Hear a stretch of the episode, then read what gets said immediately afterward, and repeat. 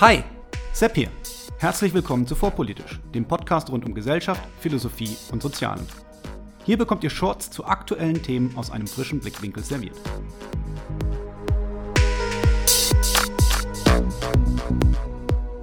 Heute Almende.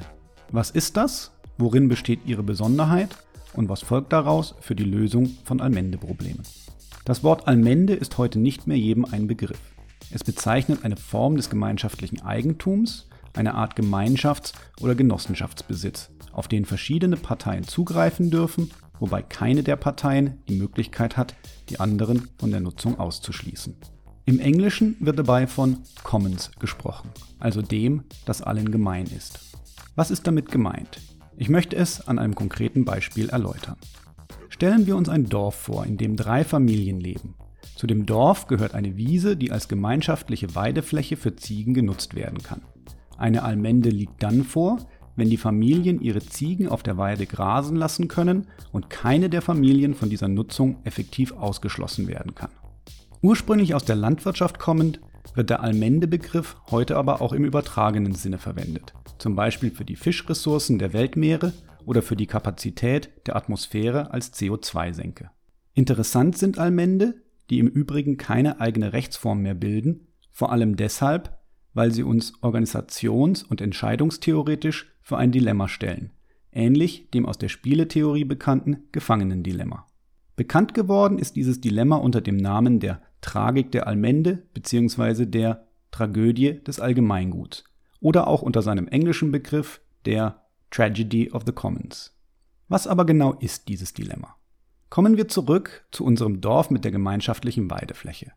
Alle drei Familien dürfen darauf ihre Ziegen grasen lassen und niemand kann den anderen von der Nutzung ausschließen. Nehmen wir nun an, dass die Weidefläche Kapazität für 15 Ziegen hat.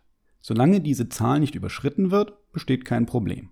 Das gefressene Gras kann nachwachsen und die Weidefläche nachhaltig genutzt werden. Hat also jede der drei Familien fünf Ziegen, ist die Welt in Ordnung. Erlaubt sich jedoch auch nur eine Familie einseitig eine sechste Ziege, entsteht ein Problem.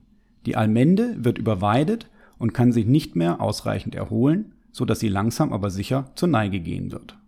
Man kann nun einwenden, dass dieses Vorgehen zerstörerisch wäre und fragen, warum eine Familie dies tun sollte. Auf diese Frage gibt es jedoch viele mögliche Antworten. Manche davon sind moralisch besser und andere schlechter. Zum Beispiel könnte die Familie einfach von Gier getrieben sein und sich schlicht einen Vorteil verschaffen wollen. Es könnte aber auch so sein, dass die Familie durch Nachwuchs gewachsen ist und schlicht mehr Wohlstand benötigt, um sich weiterhin ausreichend selbst versorgen zu können. Oder es könnte auch so sein, dass gar nicht klar ist, wie viele Ziegen nachhaltig durch die Weide versorgt werden können.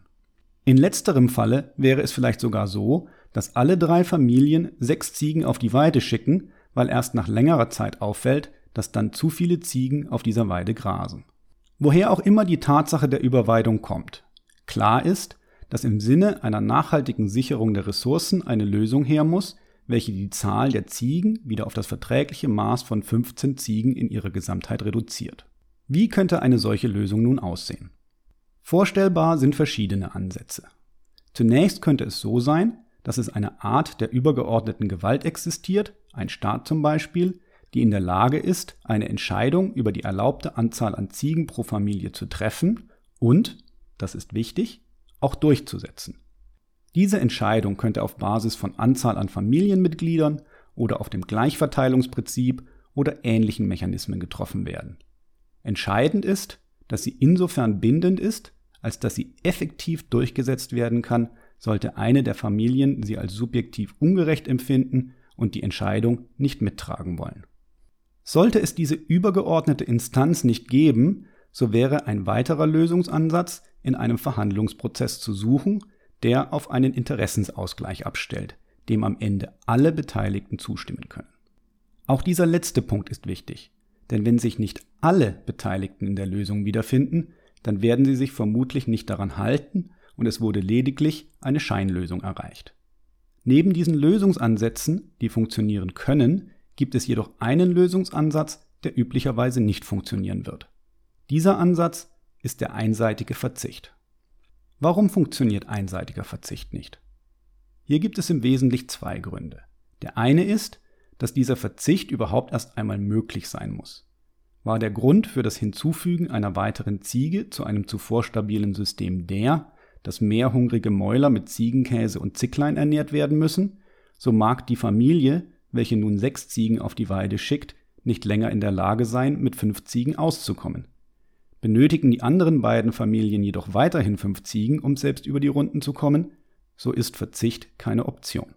Ist eine der Familien in der Lage, einseitig zu verzichten und löst dies das Problem, in unserem aktuellen Beispiel, wenn wirklich nur eine Ziege zu viel weitet, so kann es funktionieren.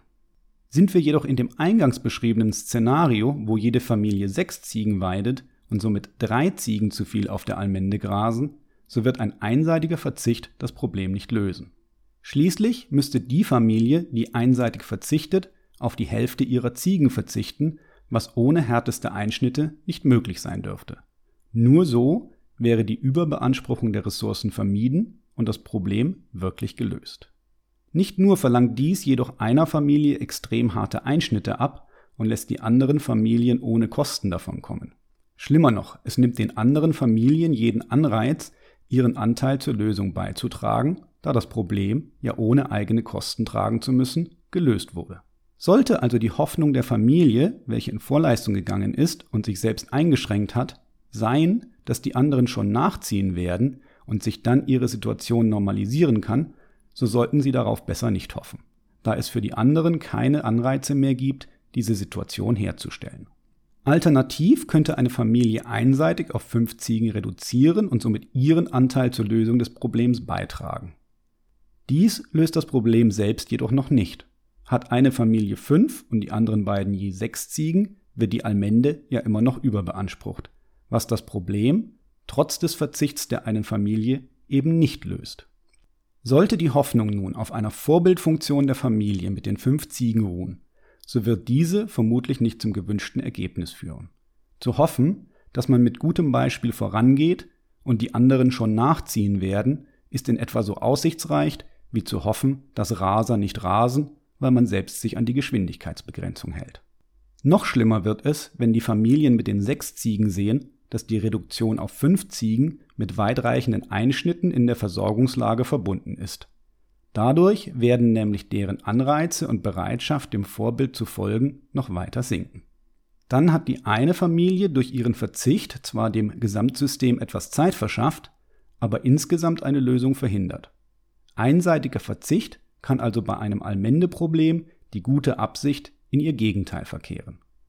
Ein letzter Weg, Allmende-Probleme zu lösen, der jedoch nicht immer möglich ist, ist die Erhöhung der Effizienz, sei es durch technischen Fortschritt oder auf einem anderen Weg.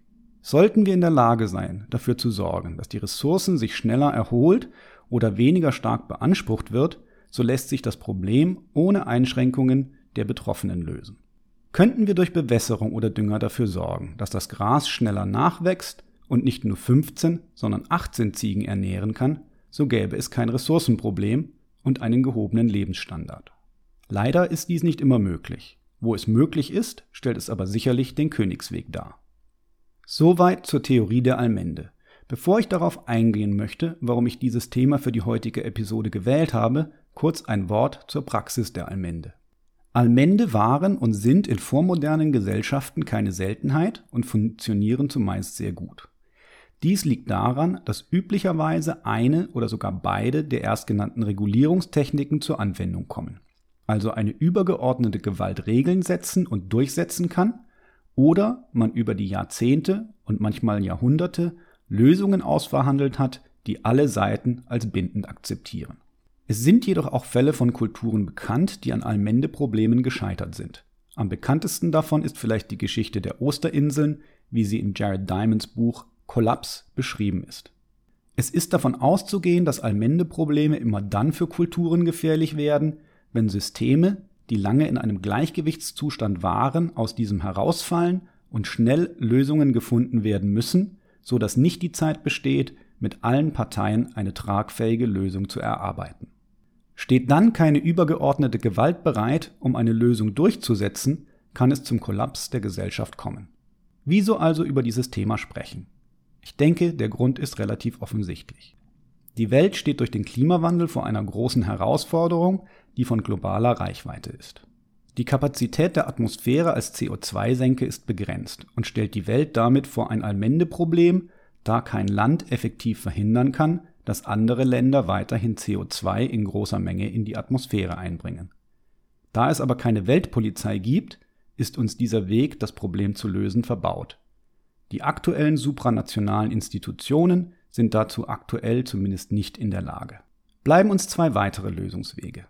Erstens eine globale Einigung auf CO2-Mengen, die für alle tragfähig ist, was, wie wir bei allen bisherigen Vertragswerken gesehen haben, eine langwierige Herkulesaufgabe ist.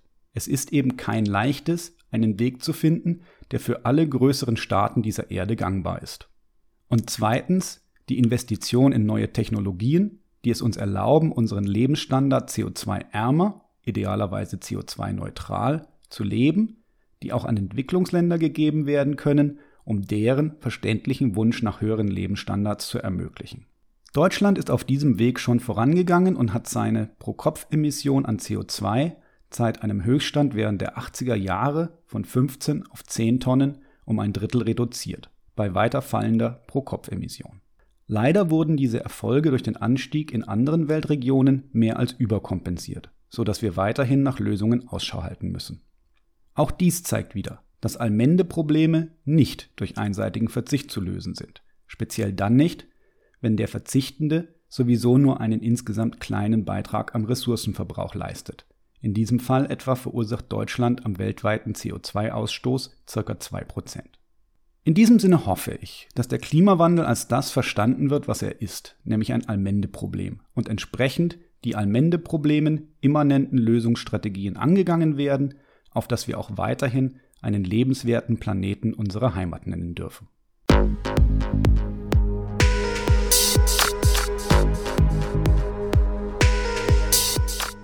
Hier endet eine weitere Episode von Vorpolitisch, dem Podcast rund um Gesellschaft, Philosophie und Soziale. Vielen Dank für eure Zeit. Und wenn es euch gefallen hat, hört beim nächsten Mal wieder zu und vor allem teilt den Link zu diesem Kanal auf Facebook, Twitter und wo ihr sonst noch unterwegs seid. Warum nicht jetzt sofort? Ich bin Sepp, macht's gut und bis zum nächsten Mal.